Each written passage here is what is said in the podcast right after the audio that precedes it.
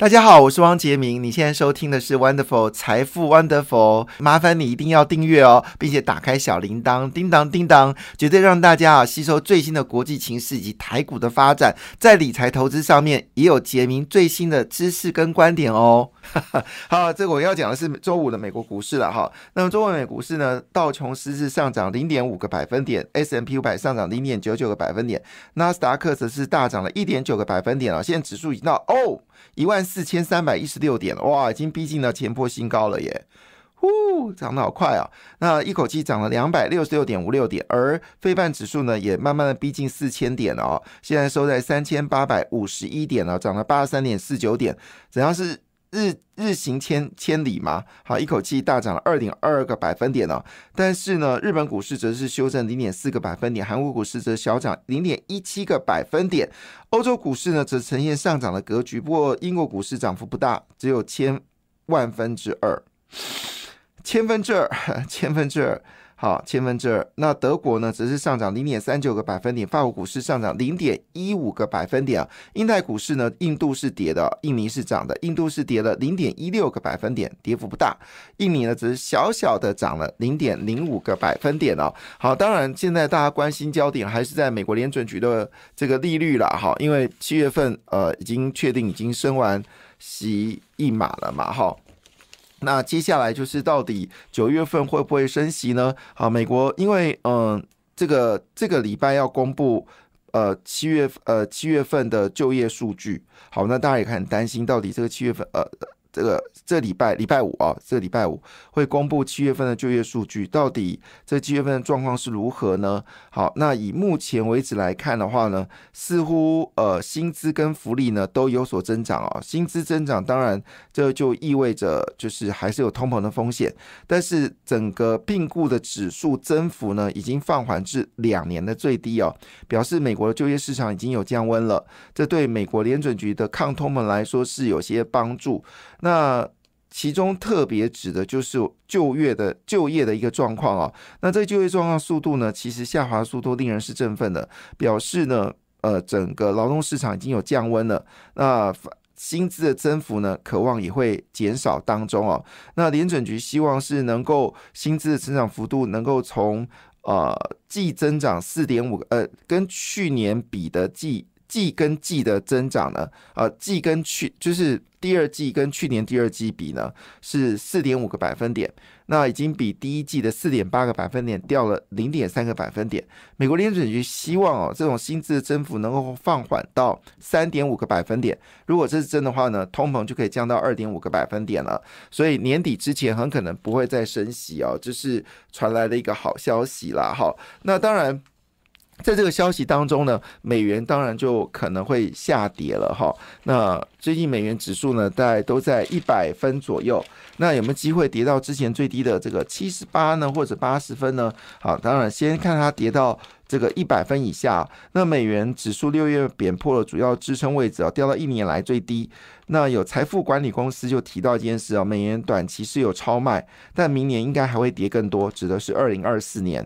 那这个对于企业来说当然是件好事，特别是以出口为主的国家来说的话，那呃以进口为主的国家来看，美元贬值对于进口来说是有很大的帮助。他们说，因为有百分之四十四的标准五百指数企业每股盈余是跟美元成负相关的，意思说呢，美元越跌，它的盈余就增加，因为美毕竟美国一个是全球最大的内需国家嘛。那标配五百指数呢，有百分之三十三的企业，它就部分收入的是美国境外。那当然，呃，科技公司的海外销售就占了百分之五十，所以美元的一个贬值呢，对于出口来说也有所帮助了哈。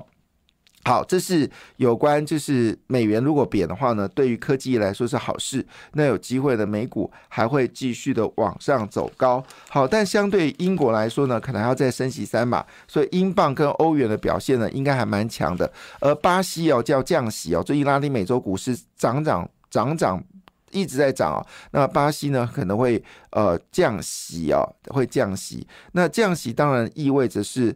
这个通膨是不是有机会能够降下来呢？好，但是反观台币哦，台币呢基本上还是有可能是贬值的。那么专家认为呢，台币呢，呃，即便美元走低啊，但是台币呢还是往三十一块五的方向来进行。主要原因因为上半年呢外资大买台股哦，部位很高，那加上。就是台股最近的外资不断的卖出哦，所以台币呢有些贬值的一个风险。另外一部分呢，就是大家都知道，其实外资呢买了我们百分之四十的股票，而这段时间呢有配息，那个息呢他们当然要拿回去配给他们的投资人，所以呢这些息呢当然因为我们的息也不低，好，那这些汇出去的金额。也不是一个少数，所以以这个情况下呢，台币呢会往三十一块五的方向来进行啊，三十一块五的方向来进行。所以持有美元的朋友，其实倒还可以呃继续来等啊，等到三十一块五以下呢，再做卖出的动作哈。当然有可能有机会赚到，而且坦白讲了哈。这个七月份哈，八月份我们的出口跟外销订单，坦白讲还没有见到底部哈，那应该到九月之后才有可能会回升，所以我们的呃就是。因为你外销增加，你才可能有美元汇回台湾嘛，台币才会升值。那如果我们的出口状况还是不是那么好，那表示需要汇回来的钱也不多。那这样外资汇出去的金额比较多，所以三十一块五有没有可能跌破？这倒是值得去关注的。那当然，这个情况之下呢，对于台股来说，一万。七千三百四十六点呢，要突破的可能性不是很大。当然，我在之前哦，在一万七千三百四十六点就提醒大家哦，台股要攻一万四有风险。好，那很不就是就是有跌嘛，哈。但是重点就是说，可能在一万呃三一万四的部分，还是有比较大的一个压力。好，那这是有关台币的部分。那当然，大家比较在乎的还是在台股的一个表现哈。那这个，嗯，马斯克又讲话了。马斯克说呀，他说呢，美国现在电力短缺啊，所以，哎，看到没有？这全世界电力短缺不是有台湾啊，是美国现在隐隐约约呢，也有些电力供不应求的一个状况。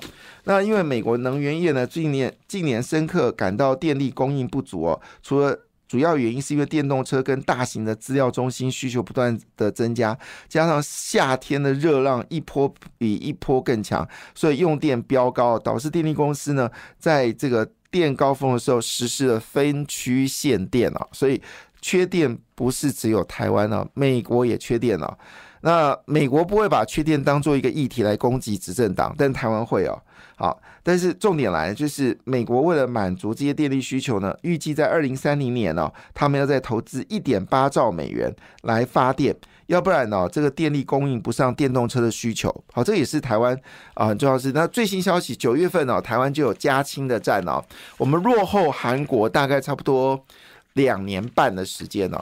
韩国在两年半之前就已经有加氢站了，日本也是，我们大概落后日本，大概也是有差不多两三年以上。那其实呃，加州已经都有加氢站了，我们台湾到了九月份才有加氢站，因为我们台湾对于氢动能的车子似乎没什么兴趣。可事实上呢，在呃这个中呃日本呢，日本是希望以加氢的大型巴士作为优先考量，因为毕竟这个。大型巴士在路上拍拍照，那电动车固然需要，那么但是更重要的事情是呃加氢，所以他们希望在巴士部分能够先采用氢能源来做电电动巴士、氢氢电氢电巴士啊来做进行。那其实说真的啦，哦，台湾的电动车呃台湾的大型巴士的换的能量太弱了，那主要原因是因为充电，你你如果今天。所有的巴士都换成是电动巴士的话，你的充电就需要很大的空间，而这部分呢，我们过去一直都没有很大的努力。可是我心里在想一件事情，那你可以先从油电混合的电动巴士来做起啊，你不一定要一下子跨越到电动车啊，你可以从电动这个所谓的充，因为我们大部分的这个巴士它都比较低速运转嘛，所以这个混合式的。就是我们说的油电混合，其实是比较适合的。好，那到底台湾对于这个部分的发展如何？那国发会是说了，哈，它的电动车补助已经已经达到预期了，就是比预期更好。现在是七月份，我们应该要替国发会来鼓掌嘛？按照我的个性，一定是不会鼓掌的。啊，你只要把目标量降低就好了，你不用很高的目标，你就可以达标啊。这这达标不简单，你把目标数字降下来就达标了，不是这样子吗？好，Anyway，就是问题就在这个地方。如果你电动车充的太快的话，台湾你注意看有充电的充电桩有多少？台湾的充电桩嘛都做国外生意，国内生意做如果照靠国内生意的话，早就倒一片啊！加油啦，加油啦！好好，不要再抱怨政府了，我们是希望它更好，而不是去抱怨。好，来。这个外资呢，对于 AI 的部分呢，还是看好。那马斯克说，因为他非常在乎电力的原因，就第一个他是卖电动车嘛，第二个他认为 AI 产业呢会加速这个资料处理中心的需求，因为 AI 非常耗电。那所以呢，我们是以美国作为例子啊，台湾当然要考虑这个问题。那以现在美国四大企业来看，都是开始吃 AI 哦，其中微软、谷歌、阿发、Amazon 好吃股吃这个 AI 吃的越厉害，所以他们市值增加速度也非常惊人。现在苹果的市值三点零八兆美金啊，微软是二点五一兆美金，呃，阿发贝已经到一点六七兆美金了。辉达最可怕，辉达。只做 AI 晶片的，它的市值呢已经到一点一五兆美金哦，一点一五兆美金哦，比台积电还大。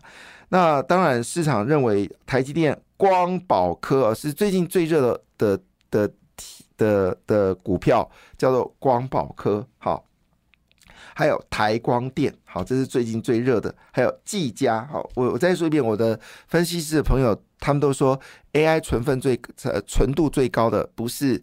不是华硕，不是广达，不是英业达，是技嘉。好，他们说技嘉才是真正的 AI 的概念股。哈，好，那当然这是提供你做参考了。哈，那另外一则新闻呢，也要跟大家聊聊。可能对今天台股来说，有些这已经讲了很多次了。哈，只是说这题材是不断的不断被提到。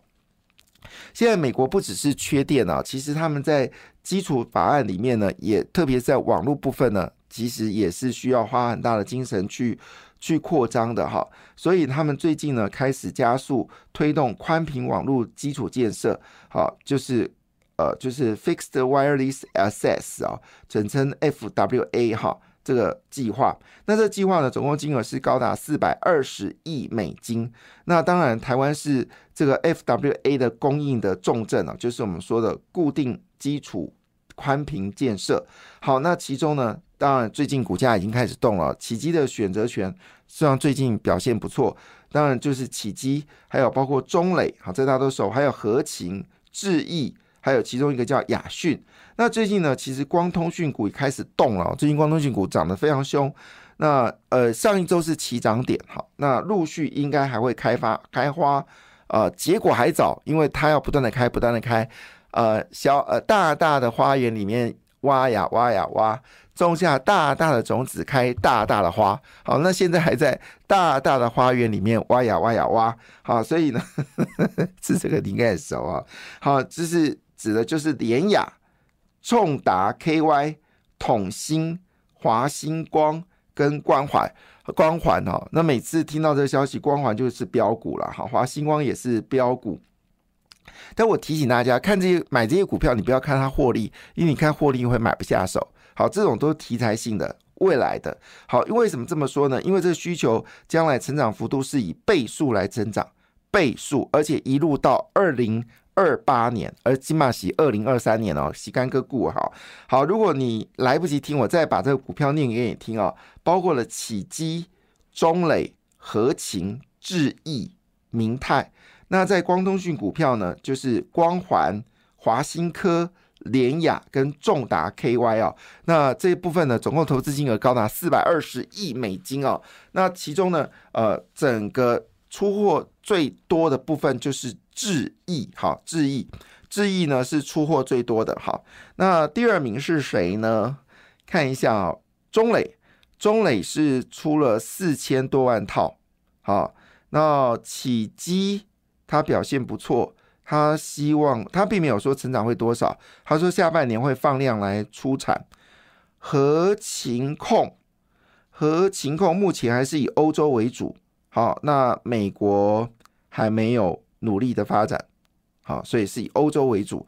所以以目前为止是智易最多，智易它这个 FDA 就是我固定式宽频的部分呢，占它业绩百分之三十。那 WiFi 六跟六 G 是未来啊六六一啦，不是六 G，我想说什么六 G 会出现，念错了哈。